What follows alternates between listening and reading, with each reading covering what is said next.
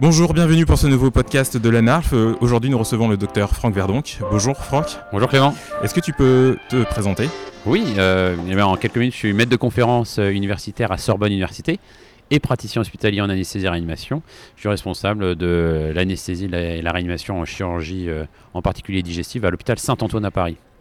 Alors j'ai un parcours en quelques mots, j'ai un parcours d'interne d'anesthésie et réanimation qui s'est euh, interrompu euh, pendant quelques années, pendant trois ans, euh, pour une thèse de sciences à l'Institut Pasteur autour de la thématique des neurosciences, et en particulier sur les complications cognitives associées soit au sepsis, soit à un boost inflammatoire. Et donc tout ceci sur des modèles murins, des modèles expérimentaux, à la fois de sepsis par péritonite ou de lipopolysaccharide, enfin d'injection de lipopolysaccharide. Donc je me suis intéressé à l'impact de cette, stimulation sur les cellules microgliales et puis euh, au long cours, à la fois sur le comportement des souris, mais également sur la cognition. Donc ça, ça a été euh, l'objet de ma thèse de science. Et puis ensuite, j'ai réalisé un postdoc aux États-Unis, euh, à l'université de Stanford, sur les liens entre l'immunité périphérique et les complications cognitives post-opératoires. Et tout ceci basé sur un PHRC que nous discuterons certainement juste après, euh, autour de la kétamine sur la prévention des troubles cognitifs post-opératoires. Donc voici D'accord. mon parcours. D'accord, donc c'est ce parcours qui t'a amené à la dysfonction cognitive post-opératoire. Euh, c'est quoi en fait en pratique Ah, alors la dysfonction cognitive post-opératoire, c'est un vrai sujet. Péri-opératoire, dirons-nous, c'est un vrai sujet. C'est un sujet, euh, alors vraiment pour être très, transparent, où la recherche, euh, j'ai envie de dire, débute à peine. On est aux prémices de la recherche autour des troubles cognitifs péri-opératoires. Juste par, par, par comparaison, on a en gros euh, 1000 à 10 000 fois moins d'articles publiés autour de la dysfonction cognitive périopératoire qu'il n'y en a sur le stroke. Donc c'est vraiment, on est aux prémices de la recherche et, tu le verras finalement en termes euh, d'hypothèses physiopathologiques, en termes de traitement, de prise en charge, ben, on est encore au début. Euh, qu'est-ce que la dysfonction cognitive post-opératoire? Eh bien, en, réalité, c'est pas un seul domaine, c'est deux domaines nosologiques euh, qui sont très distincts, enfin très différenciés. C'est le délirium d'un côté et les dysfonctions cognitives post-opératoires qu'on appelle encore POCD, Post-Operative Cognitive Dysfunction Disorders, ou Post-Operative Neurocognitive Disorders. Et ça, ce sont des troubles cognitifs plutôt plus, un peu plus fixés euh, dans le temps.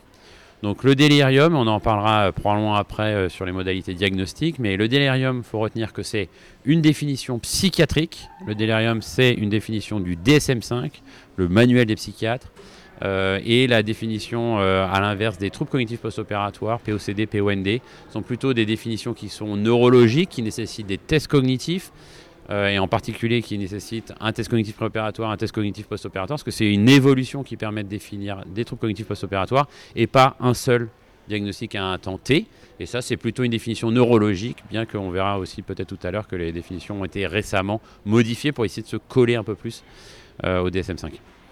Et un patient en délirium, c'est un patient qui s'agite et qui crie en SSPI C'est ça en fait? Alors non, c'est beaucoup plus large que ça, et d'ailleurs même, j'ai envie de dire, euh, 20 fois plus large que ça, puisqu'en réalité, le délirium euh, post-opératoire euh, a plusieurs mm, possibilités d'expression.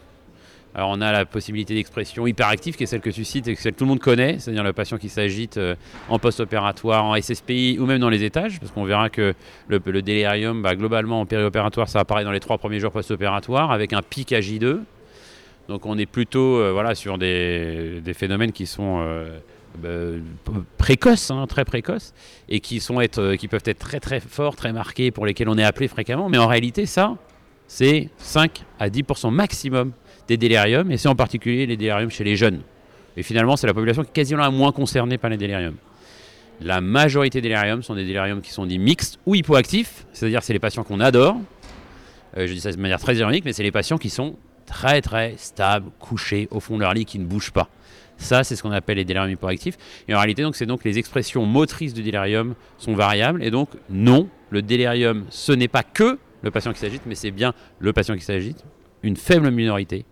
Mais c'est surtout le patient qui ne s'agite pas, qui reste mou au fond de son lit. Et on peut en discuter tout de suite. hein, c'est comment est-ce qu'on fait le diagnostic de délirium Parce que fait. on a vu le patient qui s'agite, c'est finalement assez simple. Mais le patient qui ne s'agite pas, là c'est plus compliqué parce que personne ne vient nous solliciter pour un patient qui ne bouge pas. Et en réalité, un- le délirium, eh bien, ça se pose sur. euh, et c'est c'est toute la difficulté euh, du diagnostic du délirium, en particulier hypoactif et ou du délirium mixte, c'est comment est-ce qu'on va aller le chercher Eh bien, il y a des critères très clairs de délirium qui sont les critères du DSM-5. Et c'est l'association de 4 à 5 critères, en l'occurrence de 5 critères majoritaires dans le DSM-5, qui permet de poser la définition de délirium. C'est des troubles de l'attention associés à des troubles de la conscience. Ça doit être à début brutal et fluctuant au cours de la journée. Ça doit toucher au moins une aire cognitive.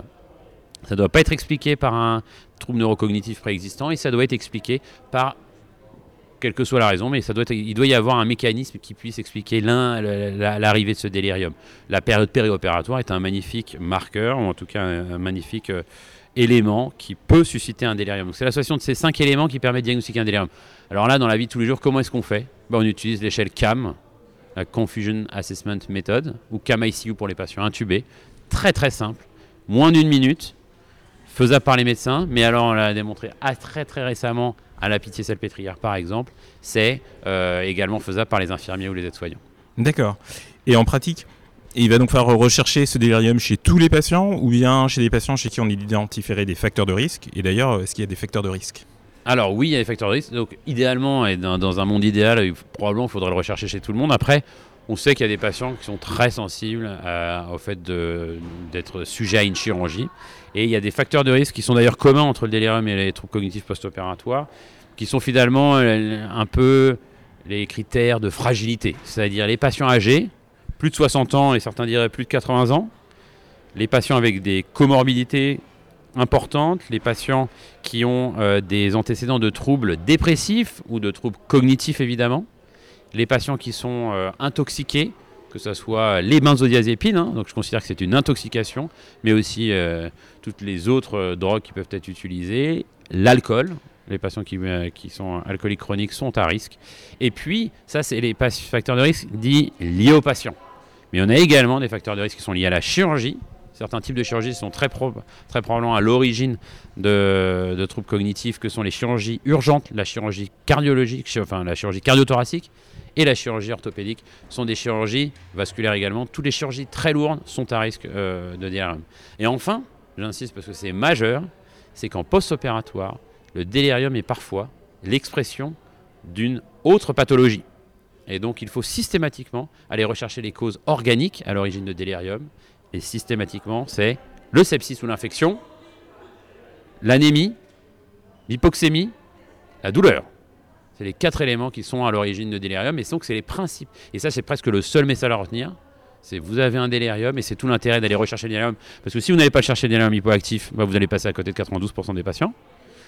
Mais a un délirium, première chose à retenir, c'est aller rechercher une cause organique. Sepsis, anémie, hypoxémie, douleur.